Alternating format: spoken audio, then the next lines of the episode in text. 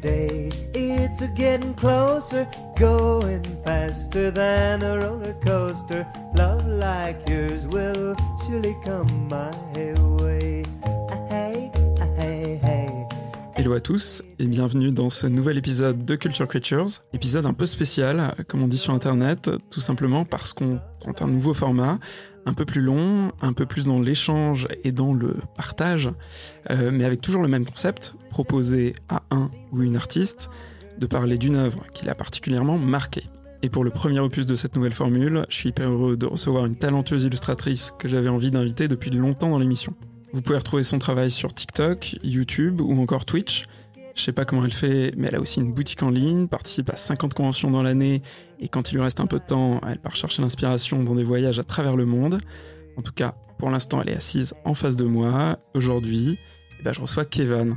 Comment ça va, Kevin? Ça va très bien et toi? Ouais, ça roule, ça roule, ça roule. On vient pas du tout de refaire cette De intro. euh, c'est très naturel, ça je pense. C'est totalement naturel.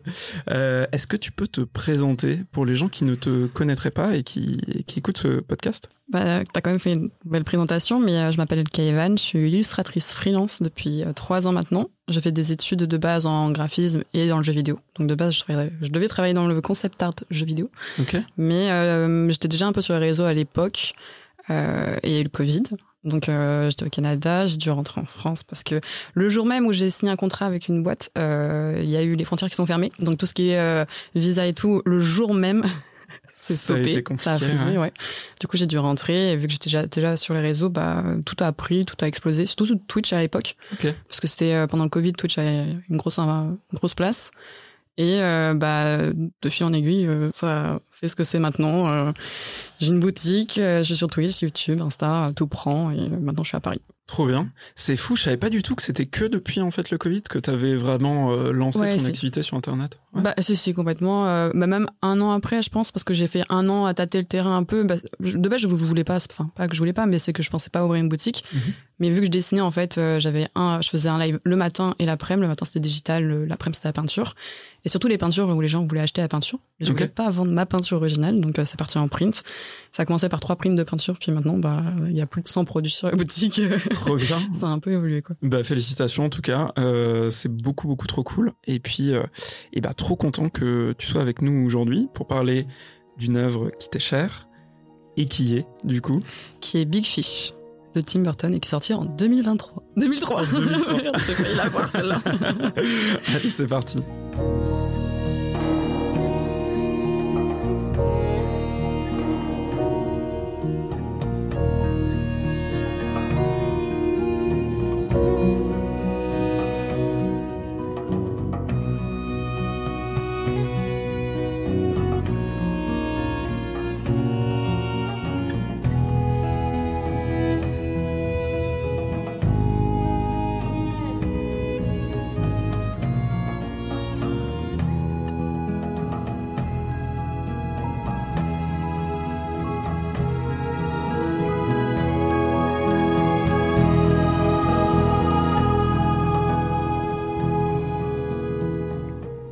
Alors déjà, on va commencer bah, par situer un petit peu les choses. Comme tu le disais, Ouais. Big Fish, c'est un film de Tim Burton, sorti en 2003. Du Yes. coup, je sais pas si tu savais, c'est une adaptation.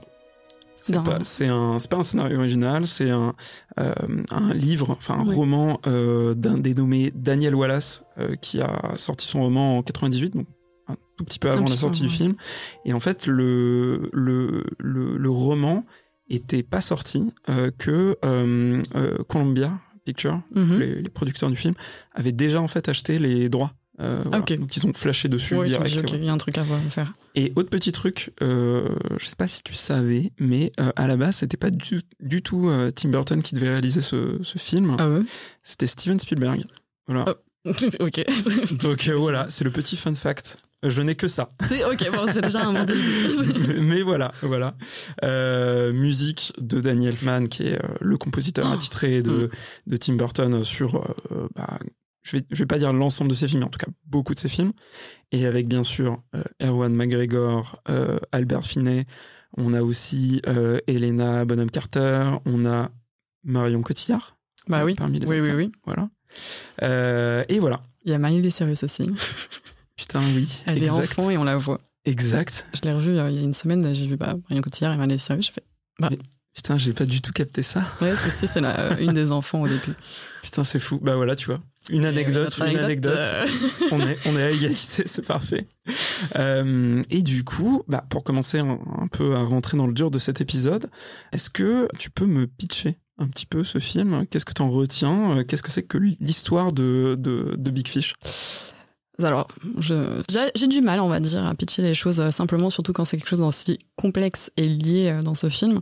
Mais en gros, euh, c'est l'histoire d'un d'un gars qui va se marier et qui est un peu en confrontation avec son père parce que son père lui raconte beaucoup beaucoup d'histoires depuis qu'il est petit, mais des histoires qui au début quand il était petit il aimait beaucoup, mais mm. plus ça passe, plus il se rend compte de la réalité, que ces histoires sont pas si euh, réelles que ça et qu'il veut attirer l'attention de tout le monde à raconter. Il prend prend la parole tout le temps, il coupe la parole. Enfin, c'est toujours euh, son père en avant pour raconter ses histoires qu'il a entendues euh, des centaines de fois. Et, euh, il voulait, euh, son fils veut du vrai un peu avec son père et qu'il arrête de raconter plein d'histoires d'enfants. Sauf que son père ne veut pas comprendre, il ne comprend pas pourquoi, et il n'accepte pas ces histoires qui sont toutes mignonnes et, et gentilles. Et du coup, ça a créé euh, bah, une séparation entre les deux pendant des années, jusqu'à temps que le père est atteint d'un cancer, va bientôt mourir. C'est joyeux. Et il va voir, euh, du coup, il va revoir son père et recréer un lien et essayer de comprendre pourquoi il raconte toutes ces histoires. Et, euh, et puis, voilà quoi. C'est, c'est, ça part en cacahuète. C'est très bien pitché, c'est parfait. C'était très concis, donc ne t'inquiète pas. Ah, let's go. et du coup, donc, comme on l'a dit, film sorti en, 2000, en 2003. T'avais quel âge à l'époque de la sortie du film? Euh, Je suis de 97, donc euh, 9, 3, 4, 5, 5, 5, ouais. 6 ans. Donc tu l'avais pas vu au cinéma. Ça veut dire que tu l'as euh, vu plus tard. Dans quel contexte ouais. Tu te souviens un... l'avoir découvert? Oh, Oui, bah oui. C'est aussi une des raisons. Je pense que c'est mon film préféré. Euh, j'étais jeune, j'étais vraiment euh, vraiment jeune, et je l'ai vu euh, quand j'étais chez euh, les meilleurs amis de parents, okay. dont il y a que je que je connais depuis mon, mon, enfance, quoi, depuis ma naissance. Il y a une fille qui a mon âge. Euh, on se connaît depuis trois mois, quoi. Et on a découvert, c'est elle, du coup, ma meilleure amie, qui m'a montré ce, ce, film pendant que les parents, euh, tu sais, le soir, tu sais, les, les, merveilleux rêves dîners entre mm. parents avec l'ambiance d'enfants que t'adores euh, retrouver, tu sais, c'est vraiment un super souvenir. Euh. Enfin, moi, c'est mes moments préférés de, ma, de mon enfance. Ouais. Et j'ai découvert ce film pendant un de mes moments préférés de mon enfance. Du coup, ça a matché encore plus. Et ça, non seulement j'ai aimé ce film, mais j'aime aussi comment je l'ai découvert et avec qui. Ok. Du coup, c'est deux souvenirs en un. C'est le film et en plus ce moment-là quoi. Et tu m'as dit que tu avais quel âge à peu près? Alors là, je devais avoir euh, je devais autour, tourner autour des 9 ans, 9 okay. ans. Ah donc oui, je l'ai donc... vu quand j'étais très jeune. Ouais. Et je captais rien au début. Quoi. Juste j'aimais ça quoi. Ouais, as, en fait t'aimais le l'aspect général, peut-être ce qui se dégageait sans comprendre l'intégralité de l'histoire, c'est ça? Oui, parce que je trouve que euh, ce film quand t'es enfant, il y a tellement de tu de gros chapitres oui. qui un enfant est fan quoi. Ou même va un peu faire peur aussi. Mm. mmh. donc ça va rentrer dans le cerveau et moi ça m'a vraiment ancré dans le cerveau. Je comprenais pas toute l'histoire parce que il y a beaucoup d'histoires de, de, passé présent futur etc là. Et, euh, et de deuxième première et première personne importante dont le fils. Et après t'as le père qui raconte aussi son histoire. Donc pour un enfant c'est un peu dur à suivre mais ça m'avait marqué et je l'ai regardé du coup plein plein de fois euh, en grandissant. Et à chaque fois bah, je comprenais un peu mieux ce que je comprenais pas quand j'étais petite quoi Ok. Et c'est quoi les éléments justement sur ce premier visionnage ou peut-être les premiers visionnages qui t'ont vraiment euh, marqué, marqué, direct? Il y en a plusieurs. Il y a euh, évidemment, euh, enfin quand il prend le passage à droite, tu sais le passage ouais. un peu sombre et qu'il arrive dans du coup l'autre village qui Aspect. a l'air parfait. Ouais. Il est à la fois flippant et en même temps il te marque étant petit, je pense. Et ce côté où tu marches tout le temps pieds nus dans l'herbe, ça, ça m'avait marqué. Il y avait bah, évidemment le géant dans la ville. Mm. Et évidemment, Fleur Bleue, euh, l'amour, euh, quand il découvre, euh, c'est vraiment un passage qui m'a marqué et que j'aime trop dans ce film. Regardez, c'est le moment où il tombe amoureux et que t'as le temps qui s'arrête, puis d'un coup qui va très très vite. Ouais. Ça m'avait marqué avec le, le chant de, de c'est pas des tubes, c'est des, des jonquilles. Des jonquilles, ouais. voilà. Le chant de jonquilles, qui était mon fond d'écran pendant des années ouais. d'ailleurs. Et bah évidemment, évidemment la fin. Hein. Puis ouais. les, les, les, deux sœurs, euh, les deux sœurs siamoises.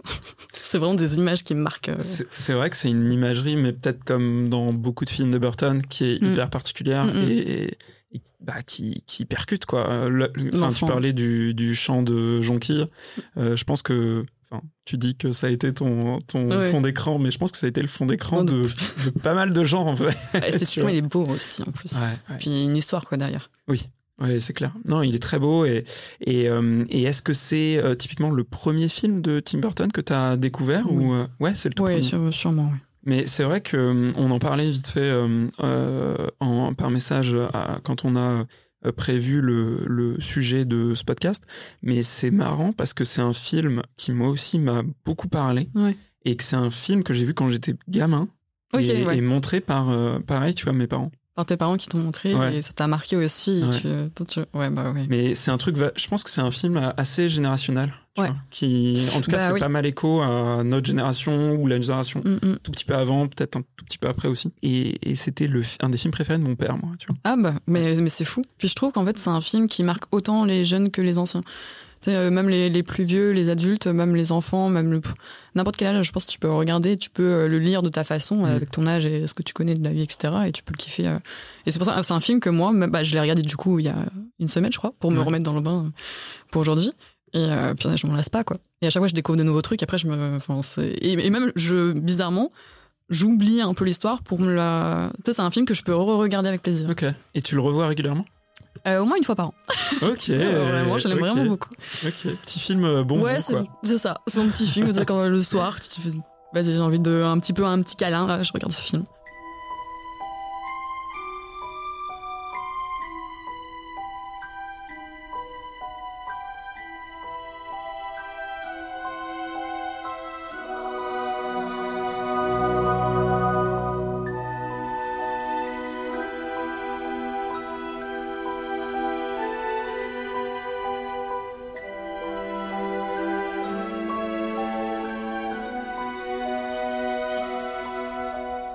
Est-ce qu'il y a des choses euh, que tu as pu voir dans le film qui ont euh, aujourd'hui un écho dans ce que tu crées?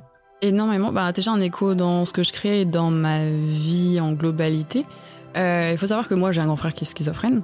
Donc, euh, quelqu'un qui me raconte des histoires et plein d'histoires qui sont très loin de la réalité des fois. Et du coup, en étant petite, je pense que c'est aussi pour ça que j'ai autant aimé ce film, que ça a eu un impact quand je l'ai, je l'ai, je l'ai vu. Parce que euh, moi, mon frère, c'est une maladie d'enfance. C'est, c'est Mm. pas développé euh, court, c'est vraiment, je suis née, il est né, il- la schizophrénie a, a commencé dès, dès le début. Donc, euh, je pense que c'est aussi pour, pour ça que ce film m'a marqué, parce que ce lien un peu de euh, ce fils qui comprend pas, ce père qui raconte plein d'histoires un peu brincaballant, et, euh, et à la fin qu'il comprend et Mm. qu'il accepte. Et ben un peu moi et mon frère avec toutes ces histoires brincaballantes, etc. de toute ma vie. Puis je, je comprends et j'accepte. Quand j'ai, euh, bah, quand tu grandis quoi, et t'acceptes et tu comprends la maladie. Donc je pense que déjà il y a ce point-là où ça a eu un impact euh, de ce pourquoi j'aime ce film, c'est que c'est un impact avec ma vie directe. Et aussi euh, j'aime trop embellir la vie prendre des, des petits trucs simples et euh, bah, les filmer, les photographier, les dessiner. Mais bah, par exemple, mes devantures, je les dessine, mais euh, je les, je les embellis. Je vais, je vais créer des trucs qui n'existent pas, soit qui n'existent pas, euh, pas des choses hyper mystiques ou de la magie ou quoi. J'aime pas trop le côté en vrai euh, science-fiction. euh, J'aime bien rajouter des choses qui embellissent, qui sont pas naturelles, comme par exemple j'ai une devanture que j'ai en tête, euh, que j'ai dessinée de Séoul. Mhm. Euh, c'est une devanture traditionnelle euh, coréenne. Et par-dessus, j'ai mis une, une étoile, enfin une lune, une lune qui dégouline sur la, sur Ouais. la devanture. Donc ça va rester, c'est pas réaliste, mais je vais pas rajouter un fée, un dragon ou je sais pas quoi, mais je vais rajouter quelque chose de, de, de la vie de tous les jours, un, truc classique, la lune, mais je vais faire faire un truc qui, qui est pas normal, un peu comme dans les histoires que, que raconte son père, quoi. Ouais, C'est plus dans ce côté-là. ouais c'est vraiment ça, parce que Mm. pour le coup, dans tout le film, euh, donc Ed, qui est le, le, le père, euh, raconte des choses qui sont hyper fantasques, qui Ouais, très. hyper fantasques, qui s'avèrent être, avoir une part de vérité. Ouais. Euh, et donc là, ce que tu me dis, c'est que vraiment, il y a un côté où tu t'inspires de ce que tu vois autour de toi en y ajoutant justement un, Ce un- petit truc en plus. ouais, en y saupoudrant Ouais. un, un petit côté de fantastique. De fantastique, ouais. Il va pas, et en plus, quand il raconte ses histoires, il va pas prendre quelque chose. euh, Enfin, on peut y croire, quoi, ces histoires. Mm. C'est ça qui est cool, c'est que c'est vraiment un truc classique. Juste, euh, bah, ça. Il va l'expliquer de manière à ce que ça euh, rend fantastique sans avoir à ajouter des sorciers, des, des démons, des dragons. Ok. Tu parlais de ton frère juste avant. Est-ce que c'est un film que tu as pu partager aussi un petit peu avec lui ou pas du tout? Euh, je pense pas que je l'ai regardé directement avec lui, mais je sais qu'il aime beaucoup ce film aussi. Ok. Mais on l'a pas regardé ensemble. Je, quand je l'ai, quand j'ai regardé avec ma famille, euh, enfin avec ma famille, avec mes amis, je n'étais pas, j'étais pas avec lui. Mais on en parle, on en parle souvent. euh, il aime beaucoup ce film. Bon, après, euh, est-ce qu'il sait que c'est parce qu'il me fait penser à lui Je ne sais pas. Mais il le saura après ce podcast. Très bien. bah, on espère en tout cas qu'il va l'écouter. Ouais, je sais qu'il Euh, un podcast. Euh, en tout cas, ouais, dans le film, le personnage d'Ed Bloom, d'Ed Bloom qui s'appelle Mm. Ed Bloom, euh, passe sa vie à raconter, inventer des histoires. Euh, la narration, le fait de d'ajouter justement de raconter quelque chose, d'a- d'a- d'ajouter euh, des éléments euh, de- d'histoire euh, dans, dans une œuvre. Est-ce que c'est important pour toi dans ton processus de création quand tu réalises tes illustrations? Oui, oui, oui. Bah, déjà, même euh, bizarrement, scolairement parlant, euh, quand on enfin, dans mes études d'art, euh, il fallait tout le temps avoir une histoire derrière. Il fallait avoir. euh, bah, J'aime bien aussi, en plus, raconter euh, des histoires derrière. Et même, tu sais, les fameux moments où tu, on te voit en histoire d'art, euh, on te montre un tableau que tu connais pas ou un classique et après on te dit vas-y raconte-nous ce que l'artiste a voulu dire. J'adore parler de ça pendant des heures. Je te remplisser des copies entières parce que je te trouve une signification pour tout pour tout n'importe quelle couleur position lumière je sais pas quoi. J'adore ça. Donc euh, donc moi j'aime beaucoup euh, mettre des des histoires derrière euh, des illustrations que je vais créer et euh, je pense surtout au tarot par exemple Mm. où euh, chaque carte avait en bah, non seulement je lisais la signification parce que du coup j'ai sorti un tarot c'est vrai qu'on l'avait pas dit mais C'est vrai. euh, Très beau à- tarot. À, à quelqu'un, je ne dirais pas le nom, hein, qui est devant moi. Mais euh, mais il y a plein d'histoires euh, dans les cartes. Euh, je pense que c'est des même je l'avais je l'ai même pas écrit dans le livret. Des fois, j'ai écrit des petites histoires de, de pourquoi je dessinais ça comme ça, mais euh, je laisse aussi libre interprétation aux personnes. Mais par exemple, euh, je sais que euh, mon diable, il tient. euh, la- J'ai une illustration pour le mât et j'ai une illustration pour le diable. Et le diable, euh, dans ma carte, tient le mât euh, par des câbles, tu vois. Ok. Et du coup, il y a aussi des choses comme ça, des liens qui entre les cartes. Donc c'est une histoire un peu euh, à part. Et quand j'ai sorti en, en auto-édition ce tarot, euh, bah, j'ai voulu créer une page de BD pour les gens qui allaient recevoir le tarot, Trop bien. d'une sorte de mise en abîme, où en gros, euh, bah, t'as la, t'as la carte numéro 1 ou le numéro 0, c'est le battler. Mhm. Donc c'est celui qui a connaissance du jeu, de ce qui se passe, qu'il est dans un jeu, etc. Et du coup, en fait, dans cette BD, c'est toi. Donc je, je dessine pas la personne, je dessine vraiment les pieds. Donc euh, on se met en... Enfin, c'est grande réflexion. Il rentre dans une petite devanture euh, spéciale tarot, les devantures inconnues en plus. Il y a le battler qui est là, et devant lui, en fait, tu vois sur la table euh, la boîte que les personnes, en fait, ont, quand ils ont commandé sur mon site, ont reçu une boîte. Mm. Et dans la, on voit l'illustration. euh, Enfin, j'ai dessiné la boîte avec les bah, le tarot qui sortait, j'avais offert un petit stickers, donc il y avait les petits stickers dessinés, etc., etc. Et dans son shop, j'avais mis plein de références au tarot. Et euh, du coup, le battler, il te dit, bah vas-y, c'est à toi. Maintenant, il y a voilà. Donc euh, après, j'écrivais moi pour chaque per- chaque personne qui a commandé le prénom de la personne. Du coup, c'est voilà, c'est j'adore raconter des petites histoires et embellir. Tu vois, c'est pas qu'un tarot. Tarot, t'as aussi la personne du bat- enfin, le battler du jeu de cartes qui te l'offre. Enfin, c'est C'est cool J'adore de, ça, de donner du contexte comme ça, Mm. un, un- enfin, un projet qu'on, enfin, même un contexte imaginaire, Ouais. un projet qu'on sort, je trouve ça Ouais, hyper, hyper cool, quoi. Et j'aime bien un peu lier tout ça avec la photo, la vidéo. Donc je, généralement, je fais aussi des liens avec les vidéos. Enfin, il y a des choses qui se répondent. euh, J'aime trop. Ok, trop bien. Et euh, t'as un côté, euh, et c'est ce que tu disais, ce que- c'est ce que tu disais, pardon, euh, tout à l'heure. Il y a un côté quand même assez naturaliste dans Mm, tes productions et notamment toute ta série autour des devantures. Ouais. Euh, Est-ce que euh, typiquement c'est quelque chose que tu fais d'ajouter des éléments au-delà du fantastique, ajouter des éléments pour faire vivre, par exemple, une devanture que t'as croisée dans un voyage ou quoi, Ouais. pour euh, faire comme si elle était habitée vraiment Ouais. par euh, par quelqu'un? raconter une histoire derrière, euh, comme si c'était une petite mamie qui tenait le shop. En fait, ouais, bah, j'adore faire ça. Soit, euh, bah, c'est rare, mais euh, j'aime les devantures que je croise, mais je les aime pour une forme. Et généralement, je vais ajouter des choses pour équilibrer aussi la forme, parce que des fois, c'est pas très très esthétique ce qu'on voit. Du coup, je suis là et je rajoute euh, des trucs à droite, à gauche. Et euh, chaque devanture a à peu près son histoire, euh, de qui tient cette devanture.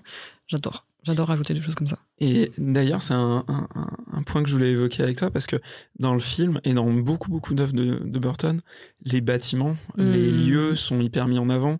Euh, Là, dans le film, tu parlais de la petite ville de Spectre, Ouais. qui est toujours filmée de la même manière, tu sais, euh, euh, comme si tu y entrais vraiment avec, genre, je sais plus, c'est une mairie ou une église au fond, les maisons sur les côtés. Tout pareil. Euh, tout pareil. Il y a la maison du, du père et de la mère qui est pareil, toujours filmée sur le même angle de, de, de caméra et voilà. Et puis dans les autres films de Burton, je sais pas, quand tu regardes Charlie et la chocolaterie ou Édouard aux mains d'argent, même, Mm. tu vois, il y a un vrai focus sur les décors, sur pourquoi est-ce que c'est aussi intéressant de, euh, de, de, de peindre et de, de, de s'arrêter sur, Sur euh, sur euh, des bâtiments?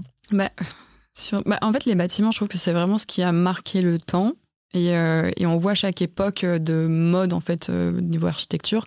Alors que, enfin, je, suis- je suis trop déçue parce que tout ce qui est banc ou euh, tu sais, les lampadaires ou quoi, on les casse pour les remplacer pour des choses plus pratiques, utiles, mais aussi euh, moins beaux, je trouve. Et l'architecture, euh, je trouve, sur les devantures, euh, surtout ce, ce, pour- ce pourquoi j'aime aussi euh, les devantures asiatiques, c'est que euh, ça se fait moins démolir pour reconstruire. Ouais. Et du coup, il y a vraiment une marque du passé. Et, et des choses qu'on ne fait plus du tout, parce que maintenant on va à l'essentiel, on va au, bah, comme on dit, pratique, utile, et au moins cher aussi.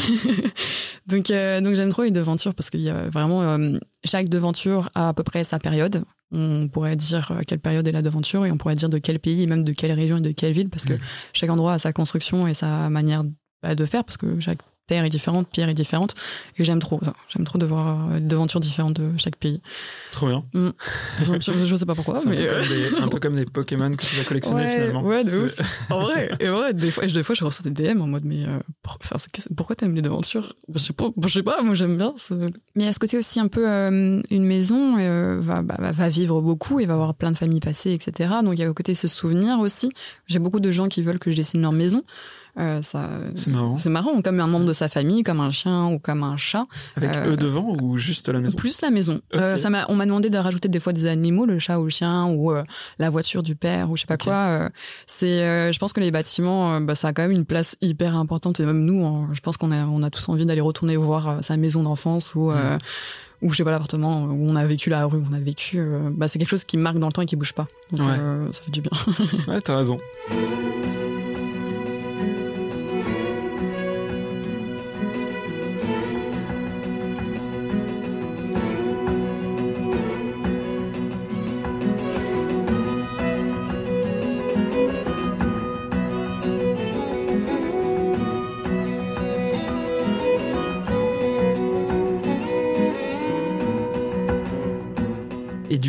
Un petit peu, tu parlais un peu de l'Asie et, euh, et- et des dessins que t'avais pu faire là-bas. Mm. Euh, Il y, il y a quand même dans le film aussi un, un gros rapport au voyage. Ouais. Euh, le film, il est pareil, j'ai lu qu'il était beaucoup inspiré de l'Odyssée. Ah oui d'Homère, ouais. Sur le côté, euh, en fait, tu pars, tu pars d'un point A, t'as mille aventures, et à la fin, tu vois, après avoir euh, vaincu des ennemis ou euh, passé des, des grosses difficultés, euh, rencontrer l'amour, etc., tu finis par atterrir quelque part, exactement comme, Mhm. comme bah, il a fait ouais. ouais, comme le personnage du père fait. Pourquoi est-ce que c'est aussi important pour toi de voyager? Bah oui, déjà pour trouver l'inspiration, parce que les photos, Pinterest, Google, c'est cool, mais y aller en vrai, c'est autre chose. Mais ce que j'aime, au- pourquoi j'aime autant voyager, vraiment, c'est ce côté où le matin, tu es dans un pays à l'autre bout du monde, très très loin de là où t'es né, dans un endroit où même tes parents ne sont jamais allés. T'es toute seule comme ça et tu te balades, tu prends des photos, des vidéos, tu vas là où tu veux. Quand t'es en Corée, bah, je, parle pas non plus coréen, j'ai deux trois bases, mais je peux Ouais. pas communiquer avec eux. Et t'es là en mode, euh, c'est juste prendre du recul sur ta vie en mode, ok, je suis arrivé au point là où euh, bah, je suis loin. Euh, tout ce que je veux faire, bah, c'est moi qui a décidé de le faire. Personne me connaît. Je peux me poser là pendant 6 heures devant ce bâtiment et le dessiner. Et, puis après rentrer et être heureuse parce que bah, du coup j'ai j'ai kiffé ma vie quoi. C'est, euh, je crois que c'est ce côté j'aime voyager parce que j'aime bien euh, reprendre du recul sur ma vie en mode ok là euh, putain tu l'as fait parce que j'ai très peur aussi. euh, Enfin c'est pas que j'ai très peur mais je, suis assez anxieuse. euh, j'aime pas trop sortir de chez moi en vrai. J'ai du mal à sortir de chez moi si je suis pas accompagnée avec des gens que je connais, si j'ai pas un rendez-vous quelque part.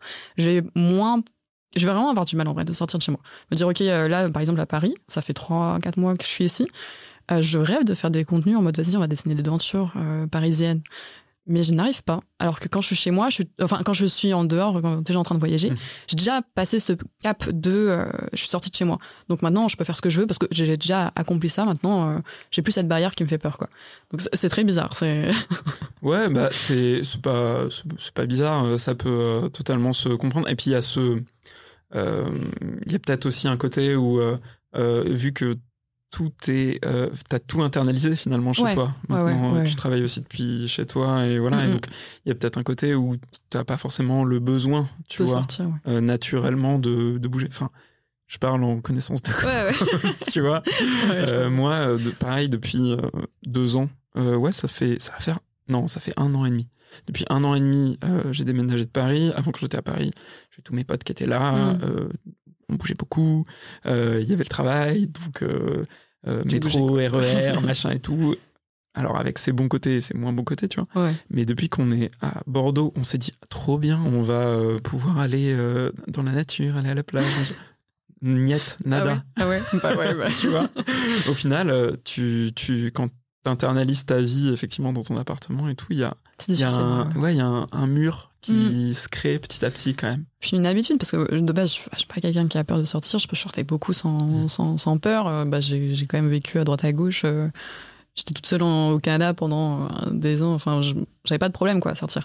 Mais c'est vrai que le fait d'avoir tout internalisé dans son appartement et que du coup tu sors beaucoup moins, euh, du coup tu prends l'habitude de pas sortir et euh, du coup t'as un peu plus de stress quand tu sors. Tu fais ouf, t'es bien chez toi.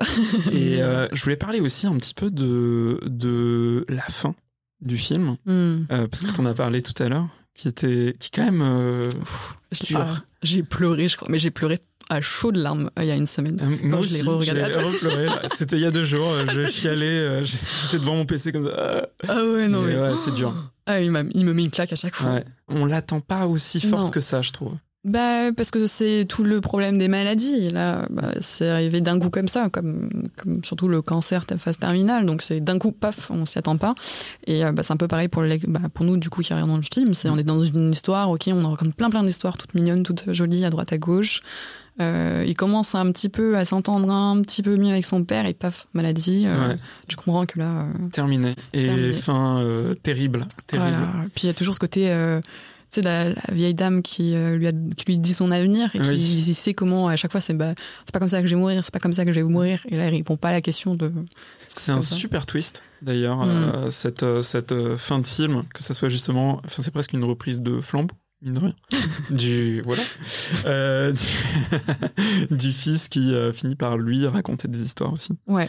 Et, euh, et ouais, non, c'est une très très belle fin. Du coup, c'est très mémorable. Est-ce qu'on a besoin, quand on produit de l'art, de générer des émotions intenses pour être mémorable? Bah oui, je pense. Bah après, euh, ça, je pense que tu peux pas trop trop le contrôler parce que on apprend quand on fait de l'art qu'il y a des choses que tu vas faire qui vont grave toucher quelqu'un. Mhm. Et d'autres, ça va leur- rien leur faire, quoi. Puis même toi, tu vas faire des choses, ça va pas te plaire. Mais euh, pour des gens, ça va être incroyable. Et bah, ça, c'est vraiment une phrase que ma mère me répète depuis que je suis toute petite. euh, parce que j'ai toujours voulu partir dans l'art. euh, toujours voulu faire de la peinture. Et, euh, et au début, t'es pas très fier de ta peinture, t'es pas très fier de ce que tu fais. Et ma mère me répétait tout le temps que euh, même si toi, même si toi, tu n'aimes pas ce que tu as créé, il y aura toujours quelqu'un qui va adorer. Et du coup, ça, c'est vraiment une phrase qui a mûri et qui, que je me répète souvent en boucle. C'est ok, bah, cette illustration, c'est pas 100% ce que je, ce que je souhaite et c'est pas 100% incroyable pour moi, mais pour une autre personne, ça sera 100% incroyable, quoi. Donc, euh, je pense, ouais, je pense qu'il faut euh, essayer d'avoir le truc le plus, euh, le plus beau. Et moi, je fais, enfin, je, je vais plutôt faire les choses la plus belle pour moi, faire le truc qui me touche le plus, qui va vraiment voilà, qui va avoir un impact euh, mental sur moi. Mais après, euh, si ça touche d'autres personnes, euh, et apparemment ça touche d'autres personnes, donc je suis contente. Si C'est ça- cool. Si ça suit. Et, et justement, tu parlais de ta mère. Est-ce que, Mm. bah, encore une fois, dans ce film, c'est enfin, c'est littéralement une histoire de famille hein, Ouais, ouais, ouais. et de transmission, comme euh, on vient de se le dire. C'est l'art, enfin l'art, l'illustration, c'est quelque chose qui qui vient de ta famille aussi ou pas du tout? Alors, pas du tout. euh, mes parents font rien. Euh, ils ont aucun rapport avec l'art. Euh, Ils font mais rien. Ils font rien. Ils font rien. Non, Rien non, non, ils ont rien- aucun rapport avec l'art. Ma mère était coiffeuse, mon père est banquier, donc euh, aucun rapport avec le dessin. Mais par contre, euh, ma mère m'a beaucoup, enfin, ma mère et mon père m'ont beaucoup, beaucoup emmené dans les musées ici à Paris, euh, parce que j'habitais à une heure à l'époque quand j'étais quand j'étais toute bébé. Et euh, dès, euh, dès ouais, depuis, depuis ma petite enfance, euh, on a fait tous les musées de, de, de, de Paris et d'autres musées un peu à droite à gauche. C'est vraiment une, nous quand on bouge quelque part, on fait les musées de la ville, quoi. Et autant pour des enfants, ça, ils, détestent. Moi, je regardais les peintures, je me dis c'est ça que je veux faire. je, direct dis c'est ça que je veux faire. Trop bien. Et bah, je me suis toujours. bah, du coup, je passais ma vie à dessiner du matin au soir. Euh, je suis aussi quelqu'un qui est un peu en échec scolaire. Euh, je, suis, je suis une grosse dysphasique. euh, C'est pour ça que c'est un peu aussi un, pas compliqué parce que maintenant ça va mieux. Mais euh, un podcast à parler pour Mm. que les phrases soient françaises, etc. euh, J'étais vraiment parmi les dernières de la classe et je me suis juste focus musique et dessin et art et peinture. Et, et ma mère, mes parents m'encourageaient beaucoup. Ils ont pas eu de mal. C'est eux qui même qui m'ont envoyé en bac pro art. Moi, ça m'avait fait pleurer. Je me suis dit, putain, j'avais fait un échec, tu vois. Alors que parce qu'à l'époque, quand tu disais bac pro, euh, c'était mal vu euh, dans Ouais. les écoles primaires, etc. Et du coup, dès que je suis partie en bac pro, euh, moi, ça m'a fait pleurer. Mais en fait, je me dis, ah, mais c'est trop bien. Parce que du coup, tout ce qui était maths, histoire, français, et avait un rapport avec, euh, avec l'art. Donc moi, j'étais grave intéressée. Et je me suis transformée de dernière de la classe à première de la classe, comme ça. Dès que j'ai mêlé un peu l'art à tout ça, quoi. Et d'ailleurs, je t'ai pas demandé ton parcours. Euh, t'as fait ce bac pro et ensuite Mm. euh, t'as fait quoi? Euh, du coup, j'ai fait un bac pro communication visuelle et plurimédia, Ouais. alias le meilleur bac pro qui existe et alias ce, que, ce qui m'aide encore maintenant. J'ai tellement appris là-dedans que même ce que je fais au quotidien, euh, bah, j'utilise c'est ce que j'ai fait là-bas. Et après, j'ai fait bah, du coup game artist euh, Ok. à Ariès, qui est maintenant Brassard. Voilà, moi c'était Ariès à Lyon. Et euh, j'ai fait du coup un bac plus 3 euh, game artist. Et euh, j'ai fini mon année en partant euh, une période au Canada. Et là, j'étais plus, plus partie dans la direction artistique, euh, concept artiste, dans le jeu vidéo. Et, et justement, tu, tu, tu parlais un petit peu de ça au, au tout début du podcast, mais là aussi, euh, t'es parti dans le jeu vidéo. Hmm. Là, on parle, tu vois, d'un- film. Pourquoi est-ce que tu as, décidé justement de partir euh, vers cette industrie culturelle-là plutôt que par exemple le cinéma? Plutôt que alors le cinéma aussi faisait grand, il y avait une grande place en vrai le cinéma, euh, sauf que dans le cinéma il y a moins ce côté art, dessin, peinture. Hmm. Euh, parce que à l'époque, je faisais beaucoup de, de, de- enfin, je filmais beaucoup, je prenais beaucoup de photos, donc la, la vidéo et la photo étaient très importantes, tout autant que la peinture et le dessin, et tout autant que la musique. J'étais euh, spécialisée aussi euh, musique dans mes études, et j'étais au conservatoire, je faisais de la harpe, de la guitare, euh, voilà, j'avais tout ça devant moi, et je dis bon. Je choisis quoi. Sauf que depuis que je suis petite, je veux, je veux être peintre. C'était vraiment la base, c'était la peinture. C'était, s'il y a bien le truc qui est le plus important dans ma vie, c'est peinture. C'est cocasse parce que maintenant, ça fait quelques temps que je j'en ai pas fait. Mais, euh, mais en fait, j'avais fait euh, plein de portes ouvertes et euh, j'avais fait les portes ouvertes, portes ouvertes des beaux-arts. Et Ouais. quand je l'ai fait, je fais oh waouh, jamais. J'y vais pas du tout. Ça m'intéresse pas. C'est vrai? Ah, ça m'a fait peur. Ça m'a fait peur. euh, bah, je comprends que ça puisse intéresser d'autres personnes, mais euh, vraiment, j'ai j'ai eu, j'ai pas eu une angoisse en voyant les beaux-arts. C'est très institutionnel. Enfin, c'est c'est c'est à la fois, j'allais dire à la fois cadré, à la fois pas cadré. Moi, Bah, j'ai fait ma dernière année au Ah ouais Beaux-Arts, ouais. ça fait la dernière. À Rennes et c'était très étrange parce qu'il y a ce côté ouais très Cadré, mais pas cadré. Et en même temps euh, on, on te met dans une salle et bon allez démerde-toi. Ouais, bah, c'est- un peu ça. Moi, j'avais envie qu'on m'apprenne des choses. J'avais envie d'apprendre la peinture à l'huile. Bah, j'avais suivi euh, pendant plus d'un an euh, de la peinture. Il y avait un peintre qui est maintenant décédé, mais un peintre qui fait de l'hyperréalisme lyon- à Lyon. Ok. Euh, et j'ai fait des cours. Enfin, c'est pas vraiment des cours. En gros, il ouvrait son atelier une fois par semaine. Et euh, bah, nous, bah, on payait pour venir. Et on venait avec nos pein- peintures. Et avec deux, trois. Enfin, on était cinq, six, je crois. Cinq, six euh, artistes peintres. Et lui qui peignait du coup ses tableaux d'hyperréalisme. Donc, on le voyait une faire. Et deux, on ramenait nos tableaux. Et il regardait nos tableaux. Il les jugeait. Et les autres personnes jugeaient quoi améliorer, comment changer, etc. Et après, lui, il repeignait soit sur le tableau pour nous montrer quoi faire, comment faire. Euh, soit il continuait sa peinture. Et euh, bah, on voyait, il faisait des, des c'était l'hyperréalisme. C'était impressionnant. Et euh, là, j'avais adoré apprendre. Et moi, je voulais juste apprendre. Et euh, quand j'avais fait les portes ouvertes des beaux-arts, euh, j'avais les profs qui pensaient peut-être que ça pouvait séduire des personnes, qui disaient, bah oui, vous venez ou vous venez pas, il y a le canapé qui est ici, euh, on parle, on parle pas, on, voilà, tant que le travail est fait à la fin du mois, on est content. Sauf que moi, ça m'a pas, pas charmé. Ouais, moi, j'avais besoin de ce... je vois très bien ce que tu veux dire. ouais, effectivement, Ouais. c'est ce côté ouais, t'es complètement autonome et tu peux être Autonome, perdu. voilà, quoi. ça. Si tu sais pas exactement vers Mm. euh, là où tu veux aller, ça peut être super compliqué quoi. Ouais, mais après je me dis peut-être que je regrette un peu, peut-être que je me suis dit que ça serait trop bien parce que justement il y a tout, tu peux tout faire et que j'aime plein plein de choses donc euh, c'était peut-être ça, mais j'avais vraiment envie qu'on me donne des bases, qu'on continue à m'apprendre des choses euh, académiquement, euh, les proportions, hein, tout ça, tout ça et et euh, ce que je pense aux, aux beaux arts, enfin du moins les beaux arts que j'ai j'ai euh, j'ai fait les portes ouvertes, c'était pas trop ça. Après euh, pourquoi je suis partie dans les game art, dans le game art en vrai. Je voulais, bah, comme je voulais, je voulais apprendre les nouvelles technologies. Euh, J'étais Mm. très intéressée par les musées, les nouvelles euh, nouveautés, les nouveaux musées un peu 3D, Ouais. etc. Ça m'intéressait beaucoup. Je voulais un peu euh, mixer les peintures à euh, au VR en quelque sorte, où euh, avec ton téléphone tu fais bouger ta peinture, etc. Tout ça, c'est vraiment une période où j'étais à fond dedans. Puis euh, bah, j'adore le jeu vidéo et le jeu vidéo en soi. Côté art, c'est vraiment recréer une ville de A à Z, recréer la texture, un paysage, une un univers de A à Z. Donc euh, côté artistique, c'est hyper intéressant, non seulement pour apprendre les nouveaux logiciels Mm. qui sont aussi uti- utiles pas que dans le jeu vidéo, mais dans plein d'autres choses. Et, euh, et aussi bah, recréer un monde de A à Z et recréer. euh, bah, en vrai, peut-être qu'un jour, euh, un jeu vidéo, Madine Kayevan sortira. Parce que j'ai des bonnes bases, j'ai fait plus de trois ans là-dedans et j'en ai sorti des, des petits jeux. hein. Mais vrai ouais, mais ça, c'est les, les, les trucs d'étudiants. On doit finir un jeu à la fin Ouais. d'année. Euh, J'en ai sorti deux, trois, je crois, avec, une, avec mes teams. Trop bien. Bah, c'est pas, c'est pas des fameux, hein, c'est des trucs d'étudiants, mais. euh, Ouais, trop bien. Mais je savais pas du tout. C'est génial. Ouais, j'ai, en vrai, j'ai, ouais, c'est vrai que je j'en parle plus du tout de cette, euh, cette vie finalement dans le jeu vidéo. Mais, euh, mais un jour, euh, bah, je suis celui qui aussi qui m'a inspiré, je pense, pour partir dans le jeu vidéo, c'est Conrad Rosset, qui est un artiste itali- ah, espagnol, qui lui a sorti le jeu Gris. Ah, bah Ouais, oui. voilà. Gris. Si vous n'avez pas joué à Gris, il faut jouer à Gris. Exactement, ça aurait pu être un truc qu'on on aurait pu parler aujourd'hui parce que aussi ça m'a, euh, ça m'inspire énormément et ça m'a inspiré du coup pour mes études, etc. Et euh, c'est pour ça que j'ai pas eu peur de pas continuer dans le jeu vidéo et de moi de partir en freelance parce que bah, tout comme Conrad Rosset qui sait euh, un jour peut-être euh, je vais illustrer un, un jeu vidéo. Puis pareil, Gris, euh, impactant émotionnellement. Oh oui, oh, ça oui. ah mais moi c'était quelque chose. euh, bah, en Espagne, euh, on était en études bah, en bac pro. On est parti se balader. euh, on a eu un, tu sais les fameuses semaines euh, dans un pays. On a eu Ouais. une semaine en Espagne pour découvrir euh, plein de musées euh, espagnols. Et à un moment dans la rue, on rentre devant une galerie qui était ouverte, gratuite, etc. On pouvait rentrer et on est rentré. Notre prof nous a fait rentrer. Et là, moi, j'ai eu un crush immense envers les créations, envers les, bah, les, les- les peintures de Conrad Rosset. Et euh, 4-5 ans après, il a sorti Gris. Et moi, je, je- ce- sa- son œuvre que j'avais vue en Espagne, euh, je l'avais mis en fond d'écran aussi pendant des années. Et quand on m'a dit, ah tiens, Gris, tu vas grave kiffer et tout, euh, je regarde le truc, je me dis, ça, ça me rappelle vraiment quelqu'un. Genre, j'ai reconnu euh, l'univers de l'artiste par la, la bonne annonce de Gris. Je me dis, Ouais. vraiment, il me fait penser à quelqu'un. Et en fait, oui, c'était bien ça. Le même artiste que j'ai eu un crush en Espagne, bah, c'était c'était lui qui a sorti Gris. Il est incroyable ce jeu d'ailleurs. Et d'ailleurs, euh, si t'as aimé Gris, alors sur euh, une DA un petit peu différente, mais avec le même procédé euh, d'animation, euh, même type de travail, etc.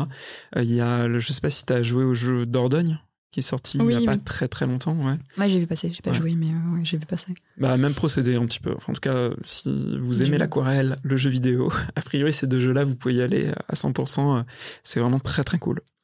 Euh, Je voulais parler aussi euh, d'un autre artiste, parce que si je dis pas de bêtises, je crois que t'es un peu comme moi, euh, fan de- d'un autre artiste qui s'appelle Gustave Doré. Oh, ça. Voilà, qui est un, un- un graveur, enfin un artiste graveur euh, qui, a- qui a vécu il y a longtemps. Oh, oui, voilà, et qui a illustré euh, énormément de contes, d'ouvrages, enfin voilà, au, au 19e siècle, si je dis pas de bêtises, Gustave Doré.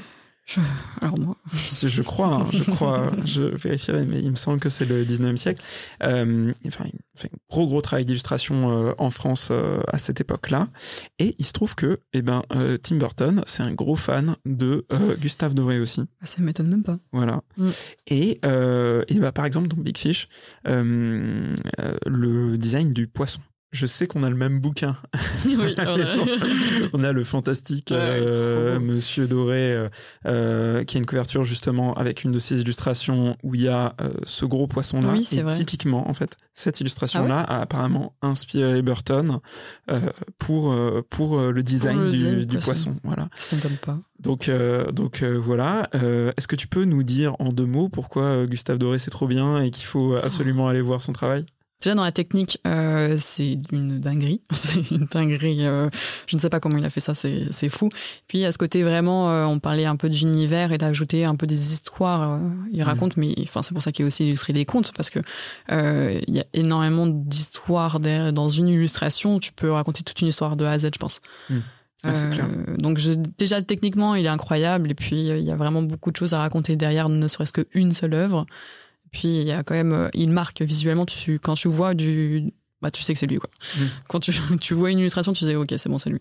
Ouais, Je vois certaines de ces illustrations où, où- où, comme tu dis, il raconte beaucoup parce qu'il y a même des, des, euh, des mécaniques de plan où tu Mm. vas avoir ton personnage Ouais. principal en grand plan derrière, tu vas avoir quelque chose qui se passe juste derrière lui, puis au loin un espèce de grand château Qui où- prend feu. Ouais, voilà, un truc de fou qui se passe derrière avec Mm. un dragon, un truc. Et c'est vrai que c'est hyper détaillé et hyper chouette à regarder, quoi. ça. C'est pour ça je pense qu'il y a autant illustré des contes euh, Ouais. parce que ça, bah, il sait trop bien le faire quoi.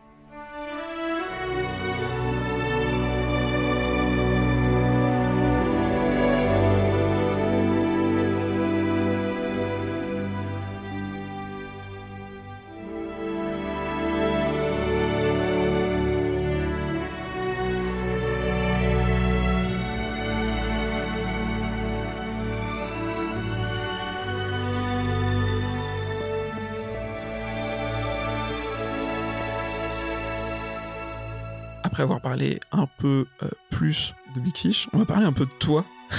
Kévan. Euh, comment ça va en ce moment? Est-ce que euh, tu arrives à créer facilement, malgré tout ce qui se passe euh, au- au- autour de toi?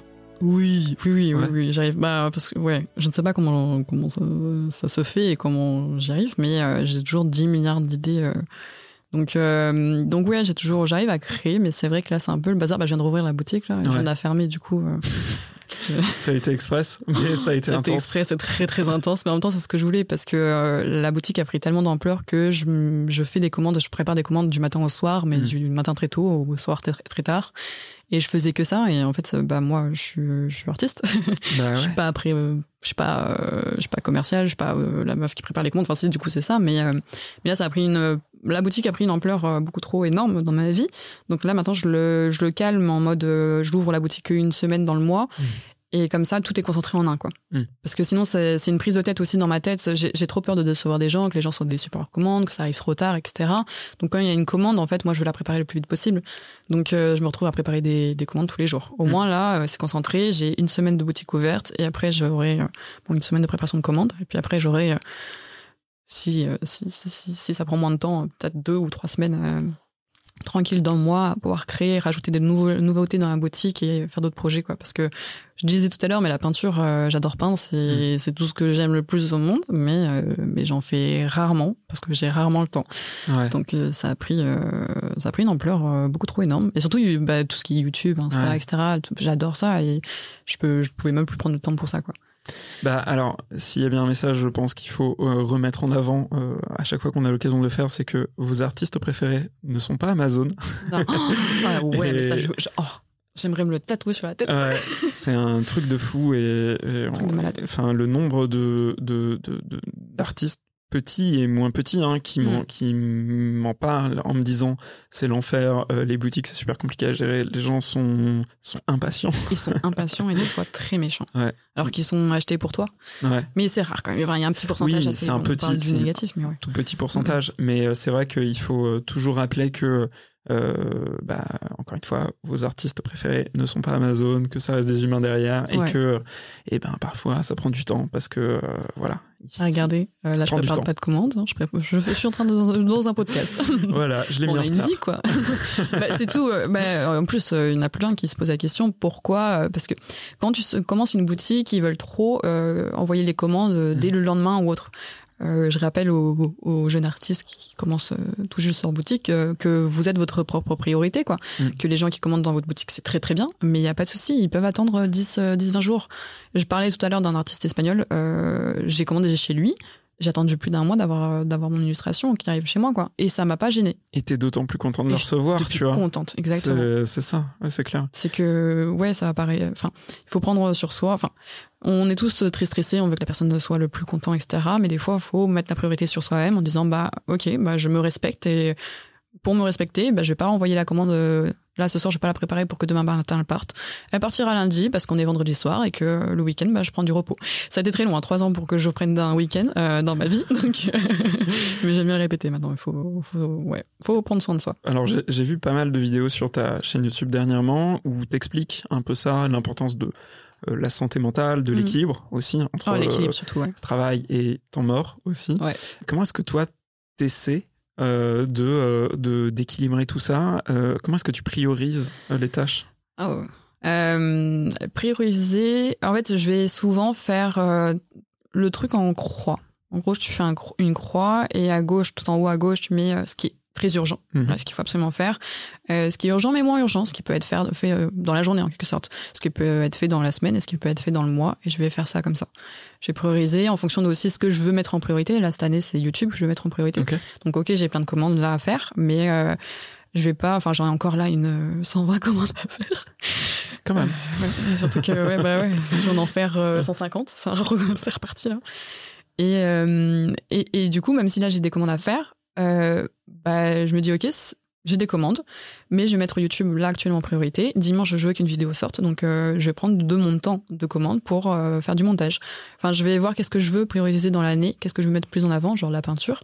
Et je sais que je vais calmer un petit peu, ok, très important euh, le SAV, très important la boutique, mais pour moi, je vais, je vais mettre la, la, la peinture. Donc, non seulement j'ai ce produit en croix, parce que il y a ce côté aussi, bah voilà, euh, tout ce qui est bah, l'URSSAF, les choses importantes, les, les rendez-vous et tout, ça c'est très important, donc ça va être dans l'urgence. Les choses que tu dois faire urgemment parce qu'il y a quelque chose qui va sortir sur la boutique et qu'il faut que tu le fasses ou que tu changes, que tu réponds à un mail ou je sais pas quoi.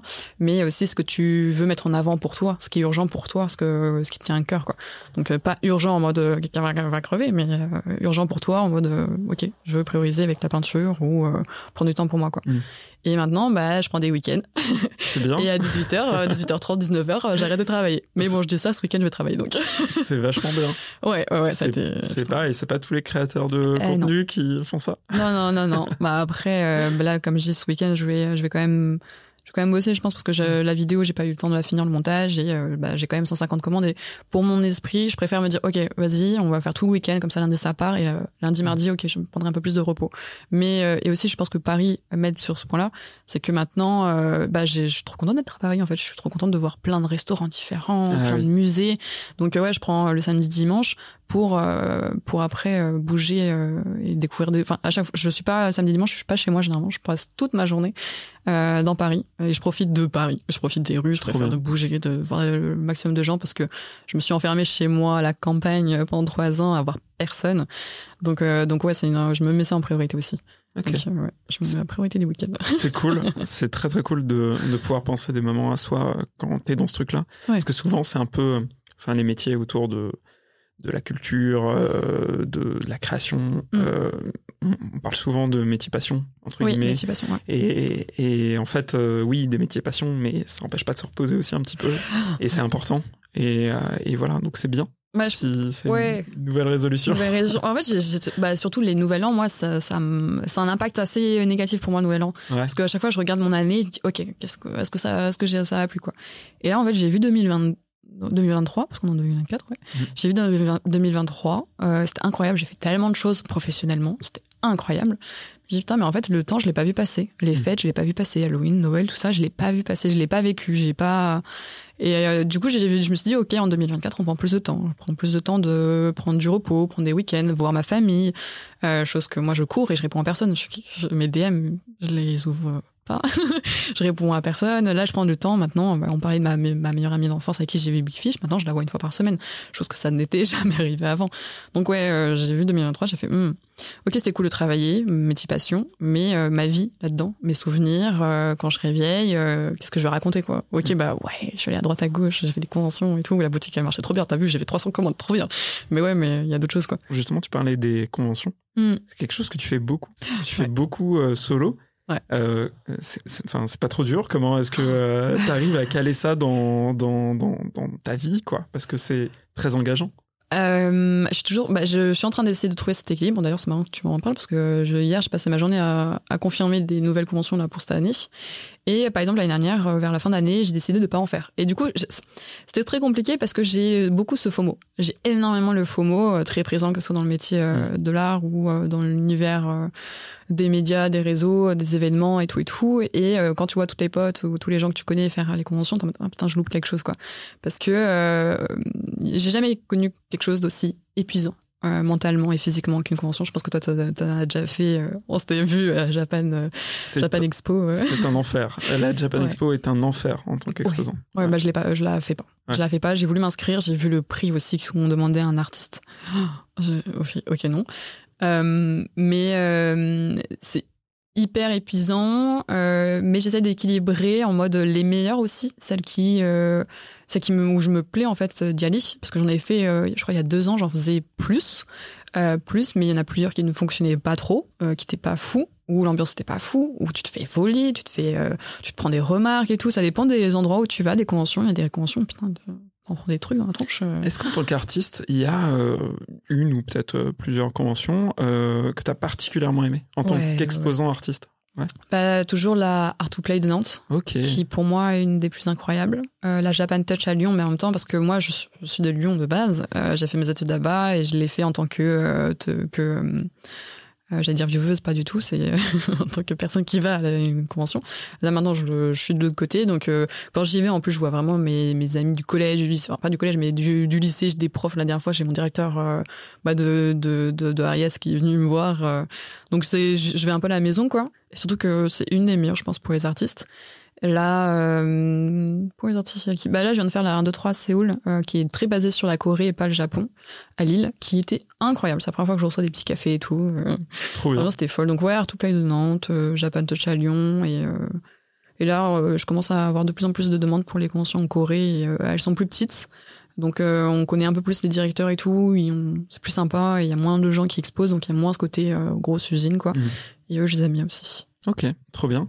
Euh, la dernière chose que je voulais aborder avec toi, c'est le volet vidéo, parce qu'on a beaucoup beaucoup parlé mhm. de tout le reste, et alors que bah, aujourd'hui il prend de la place euh, pour toi, et, euh, et c'est aussi un vecteur qui a permis à beaucoup de gens de te connaître. Ouais. aussi. Qu'est-ce que tu as envie de, de développer pour cette année? Qu'est-ce qu'on peut te souhaiter sur le volet vidéo? Bah moi j'adore j'adore filmer tout. Déjà rien que pour moi pour euh, avoir des souvenirs, pour me dire euh, OK, cette année on a fait ça et tout et j'aime trop regarder en mode ah, c'était trop bien à ce moment-là. Je suis très très nostalgique. Je suis mmh.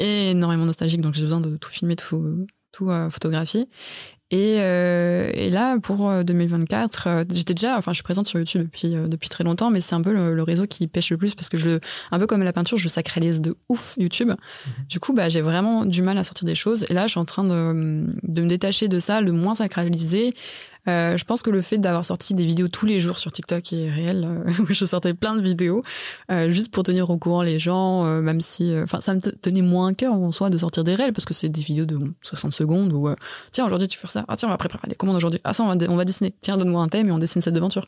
du coup bah ça, le fait d'en faire autant et en plus qui ont eu un impact fort. J'ai des vidéos qui avaient 200, 300, 500 000 vues des mmh. fois, l'autre 10 millions de vues, machin chose. ce qui fait que ça euh, calme mon stress envers YouTube.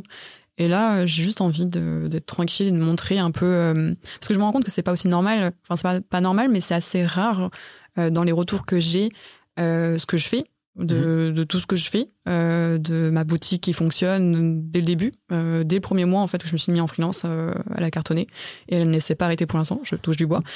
tout ce que, tous les aventures, tous les trucs que j'ai envie de raconter et tout euh, je me rends compte que bah, déjà une j'aime trop les raconter et deux bah les gens il y en a qui sont intéressés ça intéresse.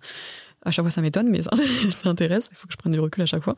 Et, euh, j'ai un peu envie de, bah, comme le tarot où je l'ai montré euh, bah, j'ai adoré par exemple d'avoir filmé il y a 4 ans ou 5 ans maintenant au Canada quand j'ai eu l'idée de faire le tarot enfin en Inktober quand bah, c'était pendant Linktober, donc non seulement je faisais une illustration par jour et en plus je faisais une vidéo sur YouTube par jour. Mm. Du coup, tu avais ma vie euh, dans ce campus euh, où j'étais encore en études, où j'avais l'idée de Staro, où à un moment, je me rappelle, euh, je dis, bah, ça se trouve un jour, ça, ça, existera en jeu de cartes, quoi. Et trois ans après, bah, effectivement, j'étais plus dans le jeu vidéo, j'étais freelance et j'ai repris le projet. Effectivement, il est sorti et maintenant, bah, grâce à monsieur, il est carrément chez Hachette, donc. c'est cool d'avoir le. J'ai tout, quoi, filmé. C'est cool d'avoir l'archive, en fait. Ouais de euh, moments, c'est ça, C'est trop bien. Enfin, je trouve que YouTube, par rapport à, je trouve qu'il y a moins ce côté-là, tu vois, sur les formats courts, mais effectivement le format long et surtout le format long que tu fais, qui est un format euh, presque entre le vlog, euh, parfois certaines réflexions mm, que tu développes un petit peu plus, euh, des parties un petit peu plus sur le dessin aussi. Ouais. Euh, c'est très très cool parce que ça prend le temps. Bah c'est ça. Moi j'ai envie de sortir, et aussi je crois que je l'avais raconté dans une vidéo, j'ai envie de sortir un peu de ce côté art tout le temps parce que ma vie est née qu'art. ma mm. boutique est art, mes réseaux je parle de l'art. donc YouTube j'ai envie de, de retirer un peu ce côté art mais plus vie plus euh, mm. mentalement qu'est-ce qui se passe derrière euh, mes réflexions euh, les évolutions. Parce que je vois en un an l'évolution. Moi en, trois ans. Quand j'ai commencé il y a trois ans et maintenant jamais de ma vie je me serais dit tiens maintenant dans trois ans t'habites à Paris et tu fais tout ça ouais ouais je sais pas quoi les contrats et tout tout ce qui explose comme ça. Et et j'aime bien j'aurais bien aimé ces deux trois dernières années filmer un peu plus pour avoir un peu plus mes réflexions d'il y a un an. Et juste montrer aussi voilà, c'est un peu comme une, petite série en mode, voici, elle a commencé à ça et maintenant elle est là, euh, c'est trop drôle, quoi. Et t'imagines quoi pour euh, dans trois ans? Oh, trois ans. Oh, waouh, je ne sais pas du tout. Je sais que j'aimerais vraiment euh, un moment tester la vie euh, à l'étranger. Ouais. Donc euh, là, pour l'instant, je me vois dans cette année encore rester à Paris, mais après, dans trois ans, je pense pas que je serai, je serai encore à Paris, ou alors à Paris avoir une base et avoir une deuxième base quelque part d'autre. Mon énorme question là, ce, bah, ce premier mois de, de, de 2024, euh, parce que j'étais à deux doigts. Ça faisait plus d'un an que j'étais sur le projet d'acheter une boutique physique. Mhm. Euh, j'étais à deux doigts euh, de signer tout ce qui est contrat, etc. Et euh, puis là, grosse question. Je me dis, euh, en fait, est-ce que j'en ai vraiment besoin? Là, pour 2024, pareil, au moment où j'ai... Enfin, je, me- je venais de passer le- tous les mois de Noël à préparer les commandes, à courir à droite à gauche. J'ai eu plein de contrats. euh, tout s'était trop bien passé, tout hyper enchaîné, mais j'ai taffé de fou. Et je me suis retrouvée à janvier, là, et j'ai dit, OK, les premières semaines de janvier, j'ouvre pas ma boutique. Ma boutique, ma boutique, je la laisse fermer, je prends enfin du repos. Et euh, j'ai eu cette angoisse, en fait, de rouvrir euh, énorme, euh, de travailler aussi et tout, enfin, de, de reprendre le truc. Ça m'a angoissée. Et je me dis, est-ce que j'ai vraiment envie d'ouvrir cette boutique? Mm. Euh, Du coup, la réflexion était non. Euh, après, la deuxième, c'était euh, parce que j'ai quand même un petit appartement et j'ai beaucoup de choses chez Ouais. moi. Euh, mon stock de, enfin, j'ai beaucoup, beaucoup de stock chez moi. J'ai du mal à marcher entre tous mes cartons, tous mes livres, tous mes prints et tout et tout. Et la deuxième question, euh, et aussi- c'était est-ce que je prends un deuxième appartement Mm. et euh, j'embauche quelqu'un ou je paye quelqu'un euh, pour euh, traiter mes commandes? Et que moi en même temps bah, je peux stocker tout là-bas et je peux tourner là-bas et je peux faire les vidéos là-bas les concepts etc et pas tout est chez moi euh, dans, dans chez moi quoi et en fait la deuxième et après euh, bah, j'ai eu la réflexion fa- ça a failli se faire aussi j'ai eu un rendez-vous le week enfin j'avais un Mm. rendez-vous le week-end euh, pour visiter des, des apparts etc et euh, un ou deux jours avant, euh, grosse crise, grosse crise d'angoisse et tout, euh, ça allait pas.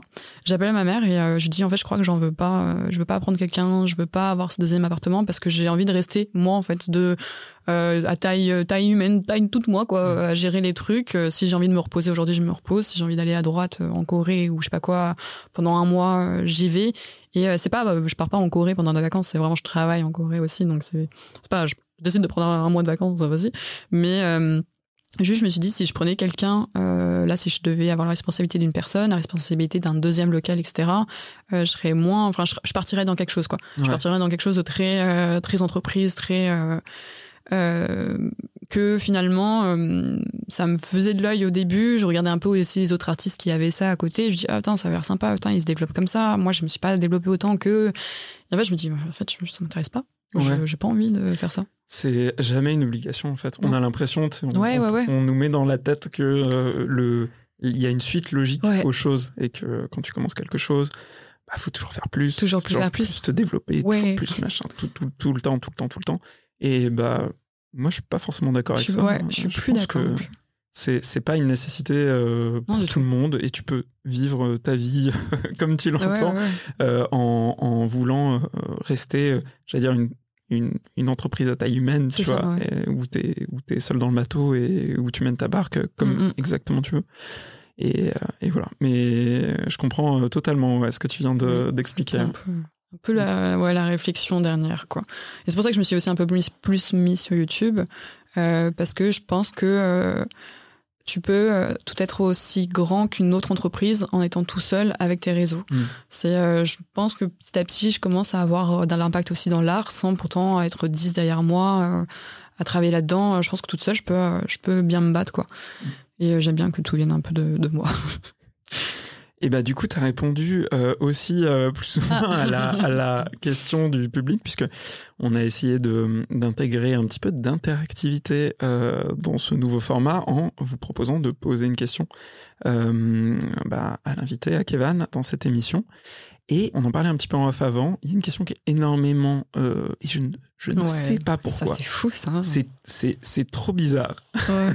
Une question qui est énormément revenue parmi les gens à qui j'ai demandé justement euh, quelle question ils voulaient te poser sur Instagram. C'est une question toute bête. C'est la question de ton statut en tant qu'artiste. Ouais. Euh, comment est-ce que tu travailles? Est-ce que euh, tu es, euh, as un statut d'artiste-auteur Est-ce que tu as une auto-entreprise? Euh, C'est un truc qui m'a assez euh, frappé. Et du coup, tu as un peu répondu à la question, parce que je voulais l'embellir un peu cette question, parce qu'elle est, euh, enfin, elle, elle est très bien. hein. Ouais, ouais, je veux est pas vexer les gens qui l'ont posé. mais euh, mais euh, je, je voulais l'embellir en, du coup, en te posant aussi la question est-ce que aujourd'hui, finalement, tu vois, on se pose pas les mauvaises questions Est-ce qu'on réfléchit pas d'abord à comment on va s'organiser avant Mm. de, bah, de faire, quoi?